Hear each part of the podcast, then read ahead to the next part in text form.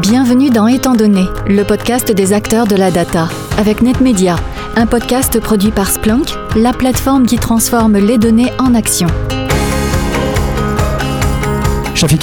Donc je ne sais pas si c'est vraiment inscrit à Suez, c'est un peu court, jeune homme ou jeune fille, je ne sais pas. Euh, c'est, vous avez un titre qui est Group Chief Data Officer de Suez, c'est exactement ça, et puis euh, Ludovic Donati, Chief Digital Officer du groupe Eramet. En fait, vous avez à peu près tous le même titre globalement, à la, à, la louche, à peu près le même titre que vous avez dans différents grands groupes. Et euh, on va, avant même de démarrer avec vous, poser une autre question. Une autre question à vous qui nous regardez, là, le numérique est responsable de quel pourcentage de la consommation électrique en France? À votre avis, est-ce que c'est 1, c'est 3 ou c'est 10% Ça va me permettre de, voir un petit peu si tout le monde est OK sur les, chiffres importants en matière notamment d'écologie, puisque c'est le thème dont on va parler là. Bah, j'ai une mauvaise nouvelle pour ceux qui disent 3%, c'est plutôt 10 en fait. Hein. Donc 10% de, la consommation électrique en France est euh, liée au numérique, à l'ensemble des activités numériques, ce qui représente quand même pas mal euh, d'enjeux. Et c'est de ce dont on va parler avec, euh, Ludovic et Shafika. D'abord, les, data centers laissent une, empreinte environnementale. Alors est-ce qu'il y a, vous allez me répondre l'un et l'autre, un fantasme aussi sur l'immensité de la consommation des data centers et du stockage des data, parce que c'est vraiment quelque chose qui revient très souvent. On a le droit des, des marronniers régulièrement dans la presse. Donc on voit que l'ensemble du numérique, c'est beaucoup de consommation. Enfin, est-ce que les data centers purs sont vraiment pour quelque chose de fondamental là-dedans, Shafika alors, euh, nous, on est beaucoup dans le cloud hein, chez Suez, donc on est à 80% dans le cloud, on est passé, on a fait cette révolution-là. Mais c'est vrai que c'est dommage, on parle beaucoup de, data center, mais on ne parle pas d'usage et on ne parle pas de l'import de la data et de la puissance de calcul pour le quoi. Et c'est vrai que je disais un terme, plutôt que regarder la lune, on regarde le doigt, c'est qu'on ne regarde pas l'objectif, on regarde le moyen. Et, c'est dommage. Oui, les data centers consomment, oui, c'est une vérité, mais l'idée c'est de le mettre en balance par rapport à ce qu'on y gagne par ailleurs. Si on utilise la donnée, comment on fait pour gagner un peu plus d'environnement? J'en parlerai peut-être pour des cas d'usage, nous chez Suez. Euh, euh, mais voilà mon point là-dessus. Ludovic, il y a quelque chose à dire sur le même sujet Je suis globalement, euh, enfin, je suis d'accord avec Jafika. Euh, Peut-être juste pour euh, redire, donc, euh, moi, je suis chez Ramet, qui est un groupe minier et métallurgique. Alors, la mine, ça a une forte consommation aussi en termes d'énergie, très forte, mine et, métallurgie. Donc, quelque part, les data centers, en fait, ils vont consommer, mais on a un certain nombre de cas d'usage liés à la mine et la métallurgie pour lesquels on est convaincu que, euh, comme le disait Shafika, l'usage de la donnée va permettre d'optimiser nos consommations énergétiques, nos consommations de fuel, les manières dont on va aller extraire du minerai. Et donc, euh, en tout cas, dans l'industrie lourde, euh, je pense que on a beaucoup plus de bénéfices à tirer du cloud, de l'usage de la donnée, que de coûts supplémentaires à avoir. Après, il faut bien sûr le faire de manière raisonnée et se poser la question comment on fait du business case euh, quand on a une vision financière, euh, faire quelque part un environmental case où on s'assure qu'on ne va pas faire n'importe quoi avec le numérique. Le coût environnemental de stockage de la donnée, c'est surtout aussi pour la donnée qui ne sert à rien, il y en a, et peut-être parfois beaucoup, et puis ou la donnée qui est maltraitée en fait, à qui on pose les mauvaises questions très globalement. C'est ça le problème qu'il faut déjà commencer à résoudre au départ? Je pense qu'il y a 10 ans, il y a 5 ans, 8 ans, vers là, on parlait beaucoup de data lake, on disait mettez vos données quelque part, même si vous ne savez pas pourquoi, mettez-les. Donc on a dépassé cette mode-là, je pense. Euh, on est beaucoup plus mature et c'est pour ça que les chief data et chief digital officers sont arrivés dans les sociétés pour pousser un usage responsable et non pas on met la donnée, on verra demain. Aujourd'hui, la bonne pratique, c'est pas de remplir des data lakes, c'est plutôt remplir des systèmes d'information en fonction de vos cas d'usage. Donc on est plutôt usage driven que vraiment on va mettre tout dedans. Et, j'espère que toutes les sociétés ont dépassé cette, euh, cette, étape-là. Donc, euh, donc voilà, je, pense que de plus en plus d'ailleurs, on va aller dans ce sens-là parce qu'on s'est rendu compte il y a cinq ans que ça coûtait extrêmement cher et que l'héroïne n'était pas là. Donc c'est vrai que la raison de cette, euh, ce côté pragmatique, c'était l'argent. Mais il se trouve qu'aussi, c'est un côté écologique aussi. Comment vous faites chez Ramet Parce que chez Ramet, vous collectionnez, une, vous collectez une masse de données absolument colossale. Il y a des capteurs partout dans le monde. Oui, ben, chez Ramet, en fait, euh, on, l'a pris par les cas d'usage. C'est-à-dire comment est-ce que euh, l'intelligence artificielle, donc les algorithmes, peuvent nous aider à optimiser euh, la production d'un four métallurgique ou la gestion d'une mine. si je donne un exemple qui fait écho à ce que tu disais, Shafika, il y a quelques années, on a commencé à utiliser des drones. Donc le drone, je me fiche un peu que ce soit un drone aile volante, quadrirotor, etc. Mais l'intérêt, c'est la récupération de la donnée. Donc ça nous permet d'avoir une vision topographique de la mine. On couvre des centaines d'hectares, là où avec des méthodes traditionnelles, on n'en couvrait que euh, quelques hectares par jour. Donc ça fait des masses de données qui sont euh, à exploiter. Et donc avec des systèmes d'information géographique, avec euh, quelques algorithmes, on arrive, et c'est super pratique, à avoir en quelques clics et à démocratiser aussi cette donnée pour des populations qui n'étaient pas, euh, euh qui, sont pas spécialistes, à avoir l'état des stocks, l'état des routes. Donc il y a des, problématiques de sécurité qu'on peut résoudre comme ça. Euh, on peut voir la manière dont et l'historique dont on a euh, extrait le minerai pour s'assurer qu'on répond bien aussi à des problématiques environnementales. Donc ça c'est super.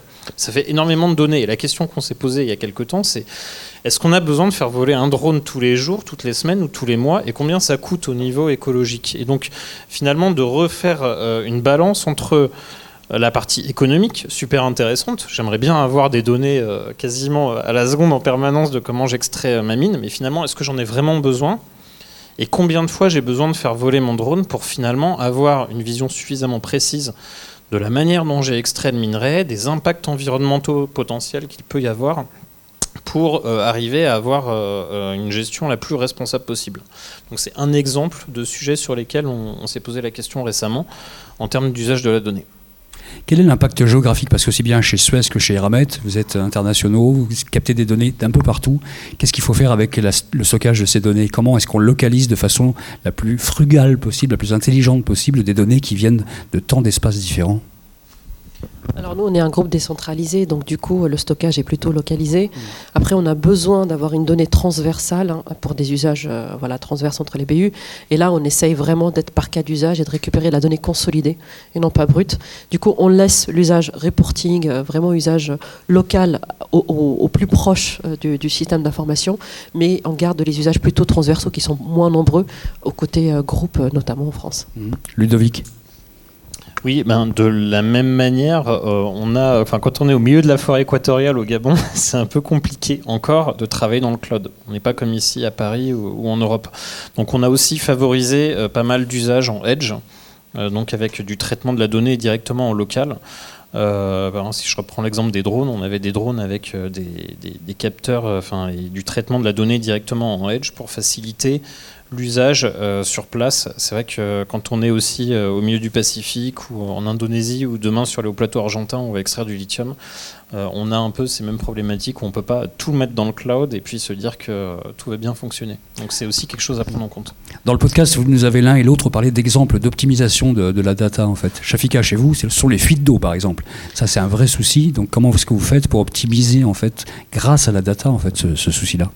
Alors nous, on a de la chance chez Suez, il n'y a que des cas d'usage euh, green en fait, parce que l'usage de la data, il est soit pour, comme vous le dites, euh, prédiction des fuites d'eau. Donc qu'est-ce qu'on fait On met des capteurs sur les réseaux d'eau et on voit euh, la pression de l'eau et on essaie de l'anticiper et du coup réduire ses casses et ses fuites.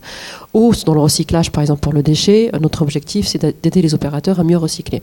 Donc tous les cas d'usage, la plupart des cas d'usage en tout cas qu'on a, ils ont un impact direct sur l'environnement.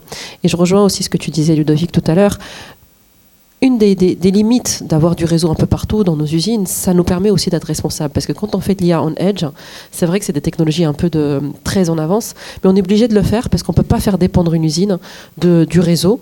Et aussi, parfois, on se pose la question, mais pourquoi ça devrait remonter cette info? Autant importer un peu cet algorithme localement et que l'usine ait la main là-dessus. Sur le même sujet d'optimisation, Ludovic? Alors je peux vous en donner deux rapidement. Euh, des fours métallurgiques où on, transforme du minerai en, en, alliage. Il euh, faut imaginer donc de la terre que vous fondez à 1500 degrés, donc ça demande énormément d'énergie. Et avec toutes les données euh, qu'on a récupérées issues de capteurs industriels euh, depuis très longtemps, on a réussi à mettre au point des algorithmes qui optimisent la quantité d'énergie nécessaire pour fondre le minerai. Donc on peut diminuer de 3-4% notre consommation d'énergie euh, bon, et puis après, on peut aller aussi optimiser le mix énergétique, mais ça, c'est dans un second temps. Et puis, si on reprend l'exemple des drones tout à l'heure que je vous donnais, donc on a la topographie de la mine, et dessus, on a euh, mis en place des algorithmes qui permettent de faire de la reconnaissance automatique de la revégétalisation. Parce qu'après la mine, on essaye de laisser euh, l'état de la mine, si ce n'est mieux, en tout cas, en état le plus correct possible. Donc, on a des grands programmes de revégétalisation et euh, de relocalisation des populations éventuellement si c'est nécessaire. Et on a mis au point des algorithmes qui permettent de suivre cette revégétalisation avec de la reconnaissance automatique euh, d'arbres et des arbres de différentes espèces sur des surfaces qui sont très importantes. Tiens, je vais vous poser une nouvelle question qui va s'afficher sur l'écran. Vous allez pouvoir prendre votre smartphone. Êtes-vous plutôt green for IT, green IT for data, je vais le refaire dans le bon sens, ou data for green? Green IT for Data ou Data for Green. Il y a aussi la, possibilité de aucune idée, vraiment. Puisqu'on va vous expliquer un peu ces concepts-là. Green IT for Data, Data for Green, pour l'instant, c'était équivalent. Ah oui, c'est Data for Green, clairement, pour l'instant, qui se détache. C'est quelque chose qui, est assez euh, important pour vous, ça, Shafika, cette, vraiment cette différence entre les deux. Euh, clairement, et d'ailleurs, ma première réponse à la première question, c'est ça, c'est le pourquoi faire. Nous, chez Suez, certainement, on a un, une IT en tout cas qui essaie d'optimiser les ressources pour tout ce qu'on fait, mais c'est surtout la question, c'est en quoi la data, elle aide pour l'impact environnemental. Et d'avoir ces deux dimensions, nous évite un peu d'écouter les articles où on est un peu euh, très catastrophique sur euh, tout ce que l'usage du numérique et plutôt de réfléchir l'impact du numérique. Il faut réfléchir à l'impact du numérique, du positif et négatif et de voir la balance. Donc ça, c'est quelque chose chez Suez où nous, voilà, on a un impact direct à l'environnement, que ce soit sur le déchet et de l'eau, et on compte plutôt cet impact-là, même si on fait tout pour qu'on soit Green IT aussi. Ludovic, vous avez cette réflexion-là? Oui, oui, on a cette réflexion-là, à la fois en interne chez Ramet et puis plus globalement avec Shafika et euh, je pense avec tous les Chief Data et Digital Officers euh, euh, de la place via les initiatives French Tech Corporate Community où on a justement mis en place une réflexion autour de l'impact environnemental du numérique à la fois en termes de standardisation, comment est-ce qu'on calcule cet impact euh, et que ce soit à peu près la même chose pour tout le monde. Alors on n'est pas les seuls à y penser et c'est très complexe. Et on a aussi euh, mis en place une première version de simulateur d'impact environnemental du numérique qu'on a développé avec euh, de, nombreuses sociétés, Capgemini, Sodexo, Decathlon, Engie, je ne peux pas tous les citer. Mais on a une première version là aujourd'hui où on essaie de calculer un retour environnemental du numérique. C'est-à-dire avant de lancer un projet de transformation numérique, on fait l'habitude d'un business case, donc combien ça peut rapporter versus combien ça coûte, mais là aussi quel impact global, alors d'abord au niveau carbone et puis ensuite plus globalement au niveau de l'eau, de la biodiversité, on a la volonté euh, de faire, euh, de faire ce calcul. C'est pas simple. Hein. Quels sont les résultats, les premiers résultats de ce simulateur en test? Alors les premiers résultats sur les entreprises industrielles, en tout cas, c'est qu'on a une contribution positif du numérique. C'est-à-dire que quand c'est bien utilisé, euh, diminuer, euh, comme je vous disais, hein, chez Hermès, de 4% la consommation d'énergie d'un four qui demande une puissance colossale, euh, c'est déjà extrêmement positif. Et ça a un aspect très, très positif par rapport à l'usage de la data. On parle de ce qu'on peut faire en matière de data en tant qu'entreprise, mais en fait, il y a quand même aussi toute la donnée de l'échelle de son écosystème, en fait, de tous ses fournisseurs, de tous ses partenaires. Comment est-ce que vous travaillez, vous, avec votre écosystème, pour essayer d'avoir une espèce de pensée commune, j'ai presque envie de dire une éthique commune de la data? Euh, un sujet, nous on a une grosse collaboration avec Microsoft notamment sur la gouvernance de l'intelligence artificielle. Euh, une des façons aussi d'être Green IT, c'est de s'assurer que les cas d'usage qu'on fait sont responsables et servent à quelque chose.